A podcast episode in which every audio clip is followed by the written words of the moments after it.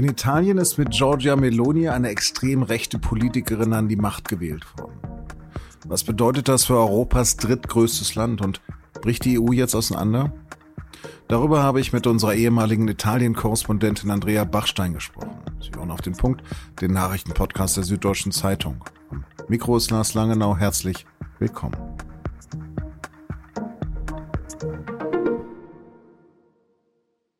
Okay, auch Italien ist als Reiseland dann erstmal gestrichen. Bisschen flapsig diese Sippenhaft für alle in Italien jetzt. Scusa.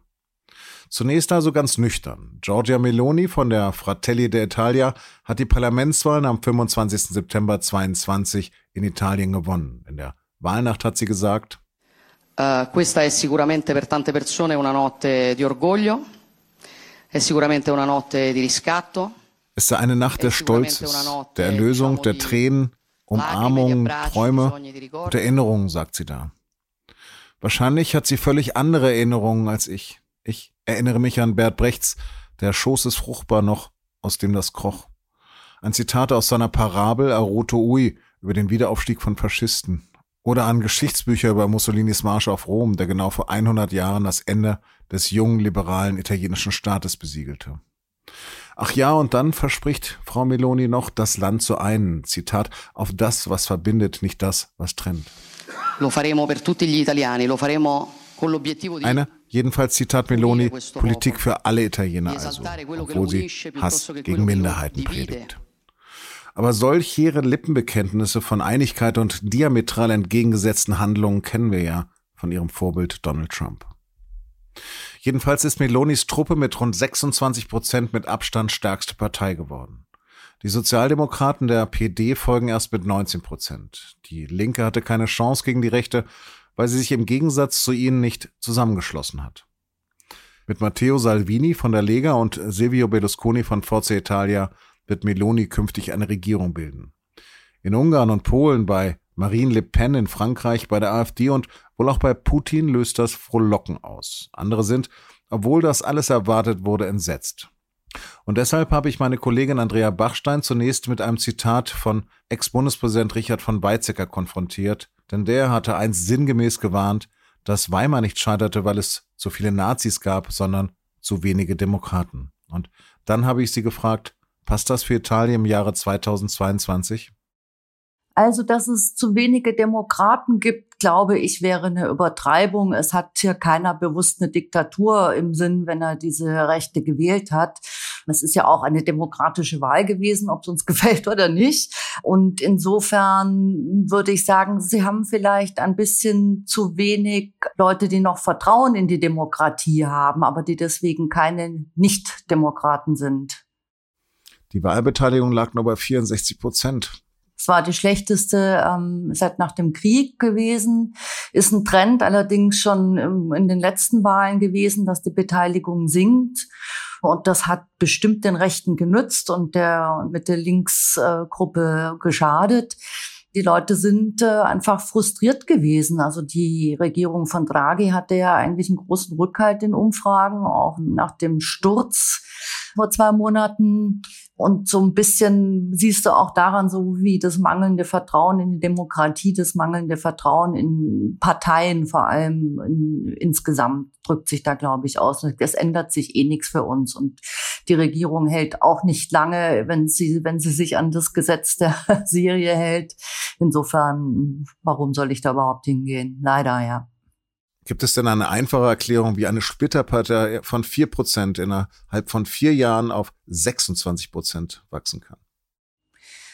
Also eine wirklich mir sehr unsympathische, aber doch sehr geschickte Führungsfigur wie Meloni, die verstanden hat, auch die gemäßigten Leute zu erreichen, die sich nicht sehen in diesem klassischen extrem rechten Umfeld. Da war sie gut drin. Sie hat konsequent Opposition gemacht. Die letzten zehn Jahre. Sie waren ja die einzige nennenswerte Parlamentspartei, die nicht die Regierung Draghi unterstützt hat von Anfang an. Und das hat ihr jetzt auch so die Position gegeben, wir haben uns ja die Hände nicht schmutzig gemacht bisher und wir waren nie einverstanden äh, mit der Politik, die Italien jetzt wieder in, in vor große Schwierigkeiten stellt, aber ehrlich gestanden nicht größere Schwierigkeiten, die neu dazugekommen sind wie jedes andere Land in Europa durch den Krieg in, in der Ukraine. Dann blicken wir doch tatsächlich mal in die Zukunft. Wie geht es denn nach dem Wahlerfolg weiter? Werden Salvini und Berlusconi Meloni jetzt als Regierungschefin durchwinken? Bleibt ihnen, glaube ich, gar nichts anderes übrig. Sie hat mehr als dreimal so viele Stimmen wie die beiden anderen jeweils bekommen haben. Die liegen bei, bei acht, vielleicht knapp neun Prozent die Lega. Und damit sind die, sind die Machtfragen sozusagen ähm, eigentlich geklärt. Ja, es ist der Präsident, der Staatspräsident hat gar keine andere Wahl, als zunächst Meloni mit der stärksten Partei ähm, zu beauftragen, eine Regierung zu bilden, ja. Und was wird sich konkret in Italien ändern? Welche Projekte wird dann die rechte Regierung als erstes wohl angehen? Ich denke, dass sie zunächst angehen die Frage der hm, Energiekrise, der Energiepreise, die sehr hoch sind und da möglicherweise mehr Staatszuschüsse geben, weil das einfach was sehr äh, populäres ist. Ich denke, sie werden härtere Maßnahmen beim Thema Migration einbringen, ziemlich schnell. Womöglich sehen wir wieder die scheußlichen Szenen wie vor zwei Jahren und drei Jahren, als Salvini Innenminister war und die Flüchtlingsschiffe völlig überfüllt für, für zehn und 14 Tage ähm, auf dem Meer irgendwie kreuzen mussten, ehe man sie hat landen lassen. Und möglicherweise gehen Sie auch schnell an das Thema Reddito di Cittadinanza, das Bürgergeld, was ähm, wir als Sozialhilfe bezeichnen würden. Also das ist nicht ein, ein fixes Gehalt, was jeder ähm, Bürger bezieht, sondern schon Arbeitslose und, und bedürftige Leute. Das ist eines ihrer, ihrer Themen gewesen, wo sie gesagt haben, wir sind gegen dieses Recht auf Geld vom Staat, sondern wir sind für das Recht auf Arbeit. Ja. Wo die herkommen soll, haben sie nicht gesagt bisher. Immerhin könnte man ja sagen, erstmals kommt jetzt auch eine Frau in Rom an die Macht. Mal ganz banal, ist das denn Erfolg für den Feminismus, nur weil sie eine Frau ist oder eben gerade nicht, weil sie eine rechte Frau ist? Also, es ist natürlich das erste Mal in Italien, dass eine Frau in diese Position kommt. Und das kann man in gewisser Weise als einen Fortschritt sehen. Ich würde es allerdings nicht als einen Erfolg für den Feminismus sehen, weil sie doch eine sehr mm, singuläre mm, Erscheinung ist, in dem Sinne, dass sie keineswegs dauernd äh, mehr Rechte für Frauen fordert, sondern ganz explizit ein, ein, ein ganz klassisches, konventionelles Frauenbild vertritt und ja auch selber sich definiert, ich bin Georgia, ich bin Italienerin, ich bin Mutter. Und sie sieht schon die Hauptaufgabe der Frauen eigentlich ähm, darin, äh, Mütter zu sein. Und sie haben auch ansonsten, also sagen wir mal, ähm, gleichgeschlechtliche Ehen und sowas stehen nicht auf dem Programm der Fratelli d'Italia. Also das ist sehr konform und eher ähm, retro, ja, was da bei diesem Thema von Meloni zu erwarten ist. Lass uns doch mal kurz zum Abschluss über Europa reden. Was kommt da auf die EU zu? Ärger. Mit einem Wort würde ich sagen. Meloni hat zwar in der zweiten Hälfte vor allem des Wahlkampfes sich Mühe gegeben, immer zu sagen, nein, und wir sind für Europa und wir sind für die NATO und wir sind für die Unterstützung der Ukraine und all diese Sachen werden so bleiben, wie sie sind sie relativiert das dann aber immer wieder so ganz geschickt zu sagen, nee, und wir lassen uns jetzt nicht mehr alles aus Brüssel kommandieren, was ja eine klassische Ausrede hier früher auch immer schon war, was wir nicht geschafft haben, ist Schuld von Europa, die uns nicht haben machen lassen, wie wir es uns vorgestellt haben. Und dann hat sie ja nie Hehl draus gemacht, dass sie äh, Viktor Orban in Ungarn für ein großes Vorbild hält. Also diese, hm, wie soll man sagen, ich, ich würde sagen Pseudodemokratie, so nennen die das natürlich nicht, aber dass im Grunde die Opposition in vielen Punkten zu Europa zum Programm gehört und zuerst das nationale Interesse kommt und dann das Europas. Und insofern ist es dann schon ein Qualitätssprung, wenn sich Italien einreihen würde in die Länder, die jetzt schon schon seit Jahren Ärger machen und gegen die ja auch Verfahren laufen, weil sie, weil sie gegen die Abmachungen in, äh, mit der EU verstoßen, mit Rechtsstaatlichkeit und, und weiteren Dingen.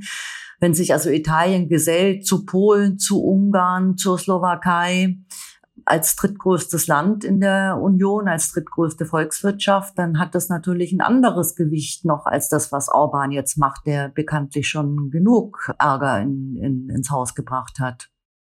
Andrea Happ, herzlichen Dank und auf Wiederhören. Ciao. Hoffen wir das Beste für Italien.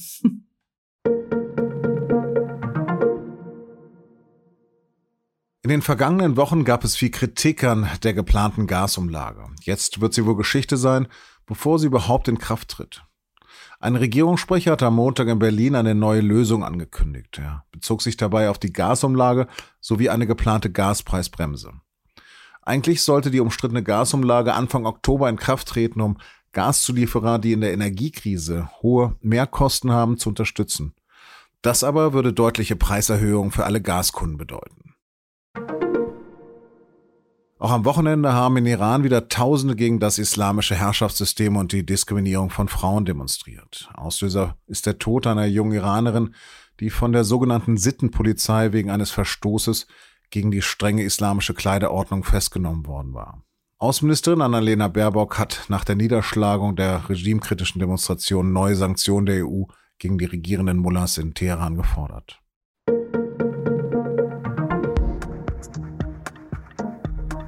Bei der aktuellen Weltlage würde man manchmal gerne einfach abhauen und da bliebe als letzter Zufluchtsort natürlich nur das Weltall. Und wenn Sie zumindest ein bisschen das Gefühl haben wollen, dorthin zu fliegen, kann ich Ihnen unseren Spotify-Podcast Geschichte Daily empfehlen. Da geht es diese Woche nämlich um die Geschichte der Raumfahrt. Den Link dazu finden Sie in den Show Notes. Aber Achtung, auch weit über den Wolken lief natürlich nicht immer alles friedlich. Redaktionsschluss für Auf dem Punkt war 16 Uhr. Produziert hat die Sendung Benjamin Markthaler. Vielen Dank fürs Zuhören und bis morgen.